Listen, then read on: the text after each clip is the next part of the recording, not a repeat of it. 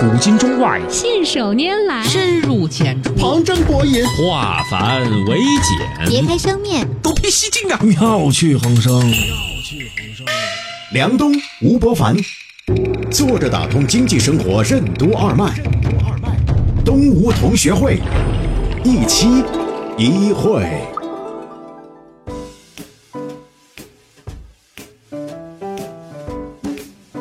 坐着打通经济生活任督二脉，大家好，欢迎收听今天的东吴同学会，我是小梁，对面是老吴，老吴你好，大家好。最近听到一些传言了啊，之前不是说在腾讯上有一篇新闻吗？说这个 OFO 啊小黄车资金链快要断了，于是那个 OFO 呢不是赶紧辟谣吗？说绝对不会有这种事情。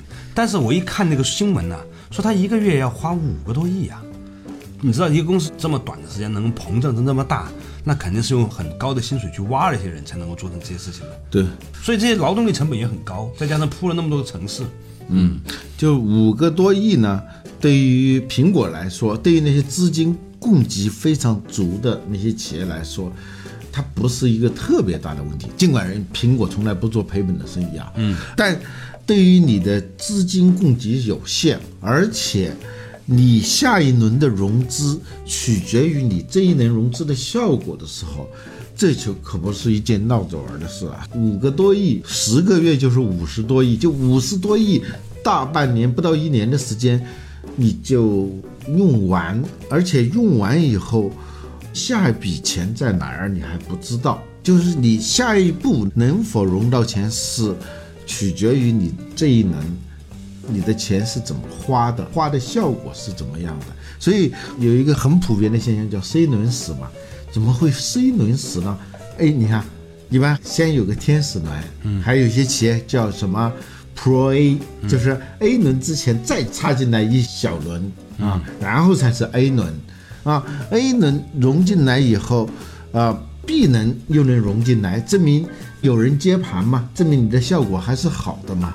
但要融 C 轮的时候，突然就死掉了，原因很简单，就是你前面的那些用梦想支撑的，用投资人对未来的预期支撑的这个融资，不再有可持续了。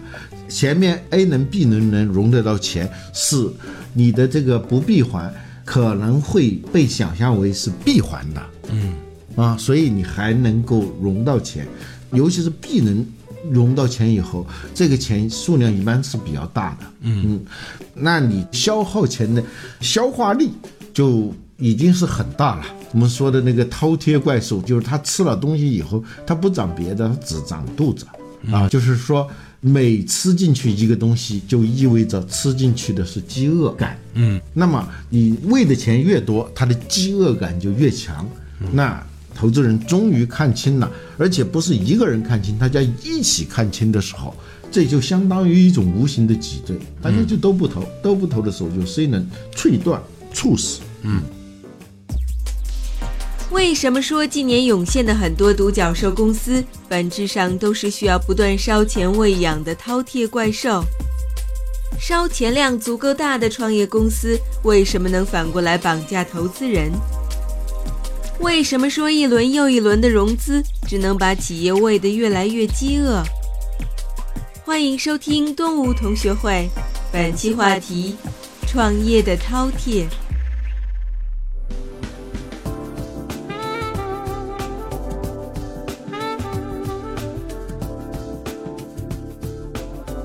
在全球的企业发展史上啊，可能很少一个时代能够像中国过去的五年涌现出来的很多的独角兽公司。嗯，看着呢，一夜之间，大概三五年之间，变成十亿美金。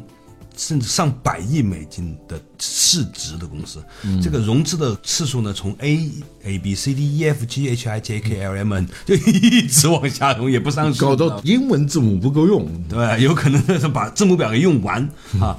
在这样的一个背景之下呢，前面投资的人呢，投完了之后呢，发现这是一个如果后面不跟投或者不拉着其他朋友来拯救这个的话呢，就完全就完蛋的这样的一个状况。于是呢，就每一轮都往下拉投资者，大家拉到最后呢，大家没办法了，只能绑在一起，然后呢，一直把它兜底。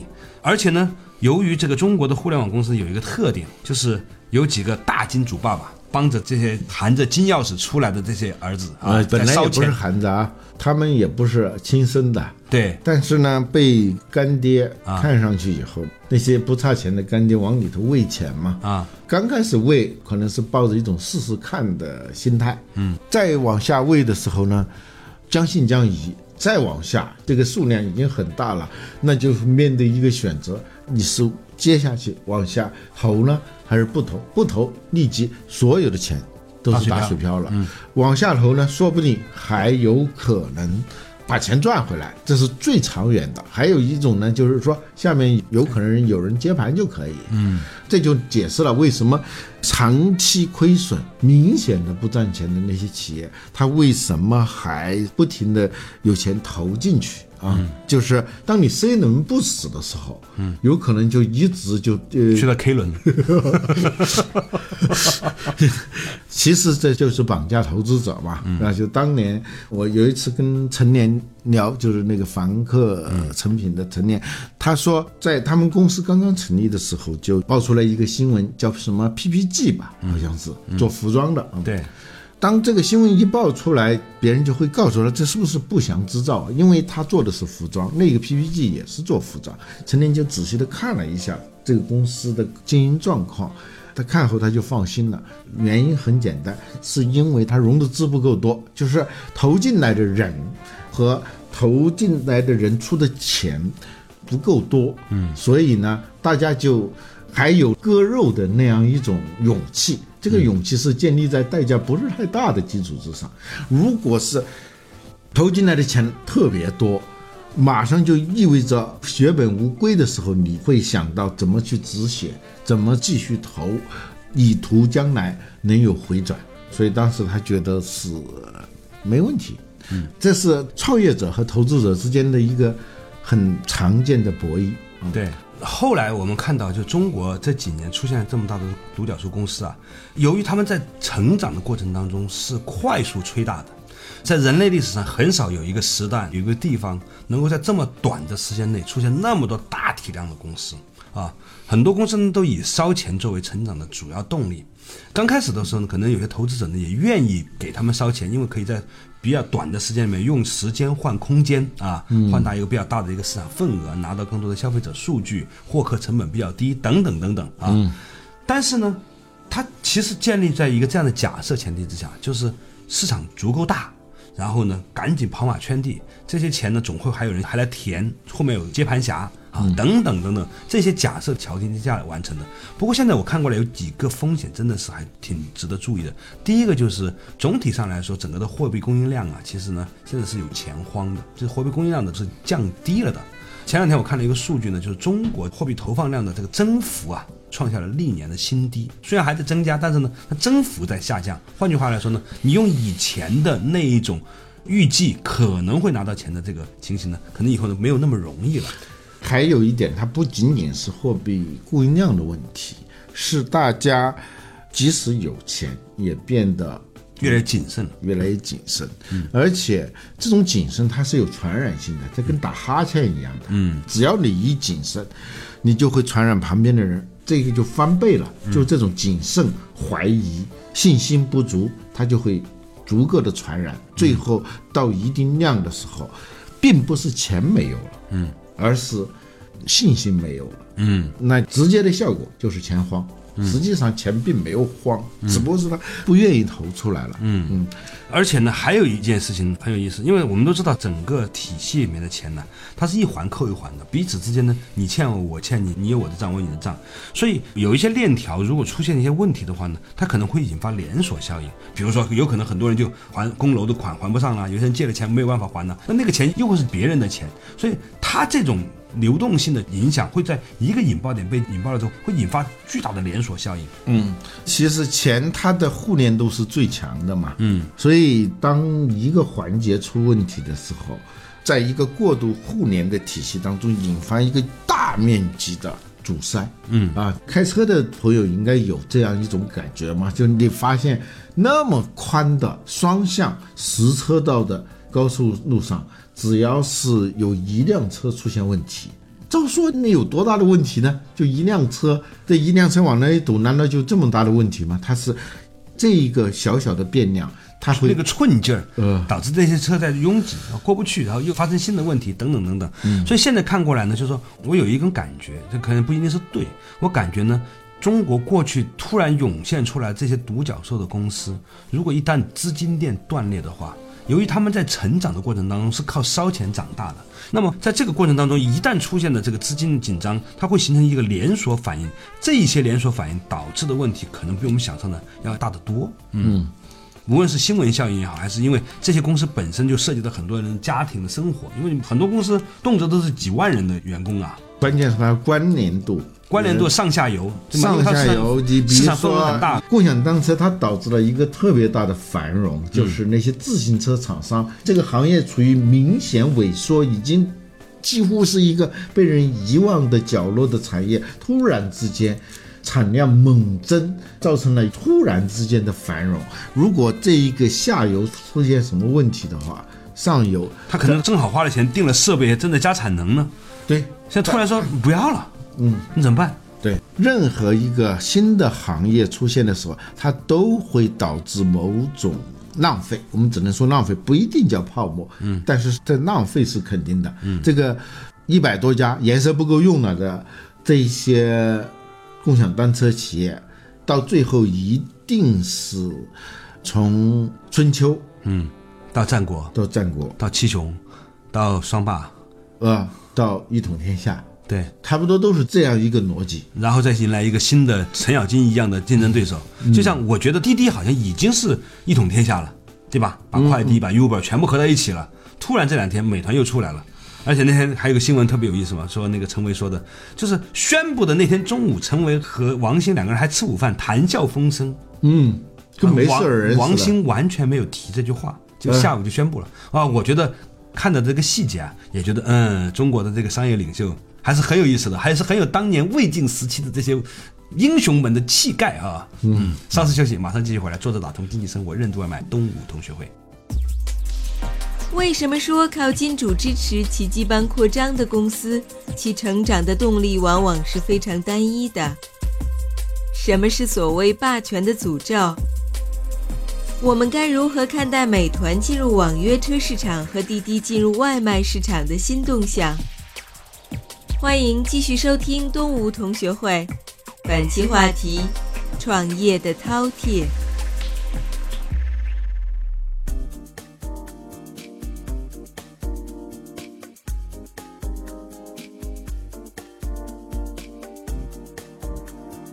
坐着打通经济生活任督二脉，大家好，欢迎收听今天的东吴同学会，我是乔良，对面是老吴，老吴你好，大家好我们今天讨论的话题呢，就是在过去的一段时间，中国涌现出了许多独角兽的公司，在很多领域里面有单车的领域，有直播领域，有其他很多领域啊。这些公司呢，在成长的初期的时候呢，都受到了很多的大金主的支持，所以呢，他们可以用。快速扩张的模式，用烧钱的方式来完成了一个规模上的成长，以至于现在呢，他们已经万般带不走，唯有业随身的，在这个企业的组织文化里面，已经拥有了很多的这种烧钱的习惯啊。但是，当如果资金开始紧缩，或者是行业景气出现问题，或者因为竞争的原因等等等等原因的时候呢，倒的往往是越大的公司。恐龙就是这样的嘛，它消耗太大了。对，就是以奇迹般的速度成长的这些公司，它成长的动力往往都是非常单一的。嗯，这个单一其实说到底很简单，就是资金的供给。嗯，但是问题不会因为你拖延而解决。嗯在这个行业里头，有很多的基本的功课始终是没有做的。嗯，同时呢，由于资金的大量的供给，使得你的规模会快速的增长。最后，它就是一个问题嘛，就是用钱解决的问题嘛。嗯啊，我的单车投放量比你大，我的规模就比你大。嗯，然后我占有的城市的数量的多少，最终决定我可以把你从这个地方一个个地盘上赶走啊。我以量取胜，我就用这样一种人海战术，用这种车海战术来取得胜利，其他的不重要。嗯，现在的这种快速成长是这样一个逻辑，在自然界里头，一个物种它的体型快速的增加，它的体态大到远超出其他物种的时候，证明一个问题，就是你已经进入到一种你不自知的封闭生态当中了。嗯啊，比如说恐龙就是这样的，就没有挑战了嘛。嗯啊，没有挑战，也就是封闭。封闭的最大的问题就是，一旦是各种约束条件和支撑条件发生变化的时候，你就没办法应对。因为你的所有这些性状，都是建立在这样一个很特殊的环境。嗯，比如恐龙，大家都说是小行星撞地球导致恐龙的灭绝，为什么还有其他的人能够活下来呢？是因为小行星撞地球导致大量的尘埃，尘埃就导致日照不够。当这个日照不够的时候，那这时候要开始比一个能力，就是饿肚子的能力，就是说你吃的少还能活下来的这个能力。如果是这样的话，就是那些夹缝当中苟且偷生的生物才能够活下来。嗯，恐龙就这样灭绝的。所以你换一种情况，就是说有些互联网公司只要这一轮那个资金融不来，那它就意味着你想想吧，一个月是五个亿。那你就很快的就断顿了嘛，那立即就会死去。反过来，那些不是靠大量的资金供给，或者对大量的资金供给不是那么依赖的那些企业呢，它还可以苟且偷生。这打引号的苟且偷生，就是说它本身的胃口并不是那么大，嗯，它不是那么霸权。这个霸权是什么？霸权就是单一能力，就是不由分说，我就凭这一点就可以解决一切问题。所以霸权暗中包含着一种诅咒的，就是一旦这个东西不管用，你就一点办法都没有。嗯。所以今天我们聊到这个话题呢，比如说以滴滴为例哈，啊，滴滴是我其实一直很喜欢的一家公司，他们的一些投资人呐，包括创始人我们都认识。但是呢，我个人觉得呢，现在滴滴呢，它面临的一些挑战还是蛮严峻的。第一个挑战呢，就是，比如说它已经摊子铺那么大了。但是呢，在每一个城市总有一些细分市场的这种当地的这种小的这种租车公司吧，它没有那么大的总部的管控成本和研发成本。但是这个商业模式已经比较成型的时候，它可以在精耕细作，少挣一点份子钱呢。也许在当地的这些司机里面，它会有很大的影响力。对，通过烧钱的逻辑，嗯，把对手都烧死。然后我一家独大以后，我就可以坐地收钱，这是在互联网领域特别通行的一个模式。那你就老希望自己做成一条一统天下的强龙，但是他忘了强龙压不住地头蛇。其实那些企业并不是什么蛇，你就是龙。在这个领域里头，有大量的需要精耕细作的东西，你根本就没有做。首先呢，像滴滴也好，还有以前快递也好，他做了一个市场教育的工作，就是让很多的人习惯于使用这种网约车。嗯，这个市场是起来了，在某些城市已经出现的那种人家根本就没有称雄全国的野心的那些企业，他只希望利用他既有的资源，把那一块一亩三分地做得很好。比如说杭州有一家商业模式跟滴滴很像的，但是他。就在那个区域里头的车，它的服务的精准性、用户的体验，据当地的朋友讲，都比滴滴要好。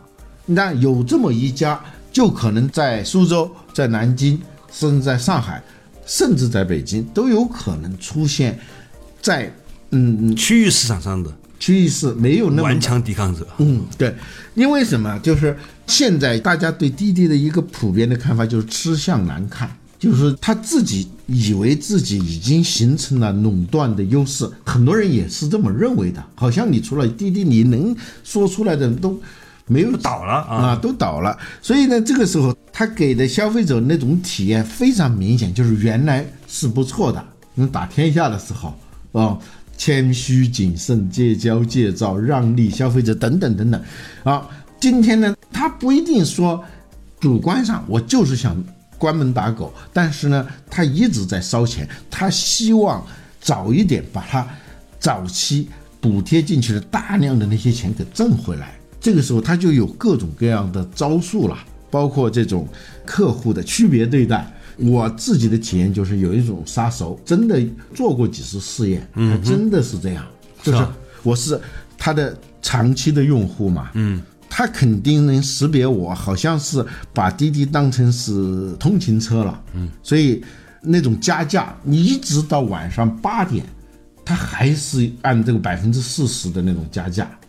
就别人有的在那个时间他不是这样的，是吗？嗯，他知道你这是刚需，而且知道可能你在这点钱上不会太在意，对，啊，这样他给我的体验就会很差。尽管我还是在用，没办法嘛。但如果是有人告诉我北京新出现了一家不错的，或者是突然出现一种投模全国市场的，比如说美团，他想利用他既有的品牌在这个领域开辟这块业务的话，那我肯定会是义无反顾的去支持这些新的。我已经被压抑欺负好久了 你，已经你还是蛮有情绪的，还是有点血气的。嗯对这件事情呢，我是这样看的。嗯，美团杀入网约车市场啊，这件事情呢，可能没有王兴想的那么简单。那毕竟从网约到每个地方的政府的处理等等等等这些事情，它可能以前呢看着简单，其实处理起来呢还是挺难的。但是从另外一个角度上来说，不管是什么原因吧，现在呢滴滴呢要进入外卖市场。可能是一个更大的风险，对于滴滴来说，因为我感觉就是说旁边来看，做一个好的外卖这个平台，管理那么多的快递小哥，这些事情其实挺难的。那是两种能力、两种组织体系、两种管理流程。你这一块都还没有打理好，你开始要做那一块的时候，我不能够说他一定做不好，但是他不一定能够做好。有好多行业之所以看起来简单，做起来难，就是一旦你做进去以后，你背后要跟那些你完全忽略的细节。去天天来打交道，那些东西像你鞋里头那些小沙子一样，天天在磨你，磨得你非常难受。嗯。嗯，这里头有一种情绪啊，就是你不是要进我的市场吗？嗯，这块市场你打了我的脸，我要替你的裆，对 不对。所以这种投资，我不知道有没有一个特别理性的分析和判断，就有点像斗气的这种感觉，就侵入到对方的这个市场当中去。你的原有的这个服务的质量在下降，用户体验在下降，而这一块在没有做好的情况下，在战争史上这种东西是很忌讳的，就是你两面开弓，你在这边还没有稳的时候，又开辟一个新的战场，最后的结果就是两面夹击，鸡飞蛋打，就容易出现这样一种状况。嗯。嗯。回到来哈，就是的确这两年呢，呃，美团的发展呢，挺让人瞠目结舌的，嗯，发展速度。但是美团现在进入这个租车市场，是不是一个合理的选择呢？不一定。呃，但是从直观的判断，它进入这个市场，它不是出于情绪，嗯，它一定是蓄谋已久的，嗯。但是就你刚才讲的那个故事，就是王兴跟陈维吃完饭以后，马上就来宣布进入这个市场。当美团宣布进入这个市场的时候，马上很快，几乎是本能式的反应，说我要进入那个市场，我要进入外卖市场，这就有点看上去是一种随机性的反应。嗯，有点情绪化的感觉哈。但这也许呢，我们作为隔岸观火的人啊，啊，有些时候呢不了解实情啊，也不一定能够了解中间的很多很复杂的因素。不过呢，我相信呢，在这样一打下去呢，对于腾讯来说，肯定是一件比较挠头的事情。因为为什么呢？多少他的两边都有投了钱，不管是哪一家烧钱，他都有参与烧的，你 知道吗？嗯。所以呢，从这个角度上讲，如果两个小弟开始在下面打的时候，那大哥在上面也是有点头疼的。这个东西呢，就两种了，一种结果呢，最好的结果就是你大哥出来摆平。摆平，你们都合并了，或者是以前不也是这样的吗？啊，以前那个沈南鹏让大众点评啊。和美团合的时候啊。其中就有这么一个因素嘛，嗯，因为他两边都投了嘛，嗯，他两边投的最初的动机呢是买赛道，买赛道，刚开始就是说不把鸡蛋放在同一个篮子里头，你发现这些鸡蛋一旦孵出小鸡，他们互相打起来，又烧的是你的钱的时候，你肯定是希望他们就结束战争，合成一家嘛。但是这两个都是有性格的人，还挺难的。现在看过来是吧？最终我们说一些特别有意思的猜想，就假如有一天啊，化干戈为玉帛啊，如果滴滴和美团合成一家公司的话，那是一家什么样的公司？我天哪，想都不敢想哦，太好玩了啊！我们之所以今天能在谈论风月啊，好像煮酒论英雄啊，其实主要的原因是咱们还没资格玩这个事儿呢，老吴。这件事情我们一定要很清楚的意识到，做商业评论最大的好处就是你还没有玩，你玩啊远还不如人家呢，对吧？术业有专攻，说实话。电影评论和拍电影是两回事儿。嗯，对对，尽管电影评论家是拍不出电影的，但是这也不妨碍电影评论家的工作。嗯，说来说去，其实，在商业领域没有什么太新鲜的东西。第一个，回归商业本质。嗯，商业本质有两方面，第一个对客户，嗯，你要不断的创造价值，持续的创造价值。第二，对股东，嗯啊，你要为股东创造价值。如果把这两个东西合起来，就是实现一个价值的闭环。在为客户创造价值的过程当中，为股东创造价值，然后能够成为一家不再靠外在的书写，或者说告别那种用资本的钱成瘾，一旦淡流，你就马上陷入到巨大危机的这种状况，要像戒烟戒毒一样的。去掉，而不是说因为有这个钱给你建立了某些防火墙，而导致你大量的体系化的能力的缺失。嗯，今天呢，我们花点时间去讨论新的独角兽公司烧钱游戏的大战。我在一边跟老吴聊的时候呢，一边呢在反省一件事情，很可能呢，在他们的那一个世界里面，这样的游戏或者是这样的战斗是必须的。这也是为什么我们还在这里做评论，而他们已经在那里可以做实业的主要原因吧。第二个呢，就是无论如何，其实消费者现在表达出来的都是一种乐见其成的态度，因为任何一方独家垄断一个市场的时候呢，多少会带来某一种的因为垄断而带来的骄傲。当有互相竞争的时候，受益者肯定还是消费者，所以呢，所有的消费者呢，仍然是欢迎。有这样的竞争的。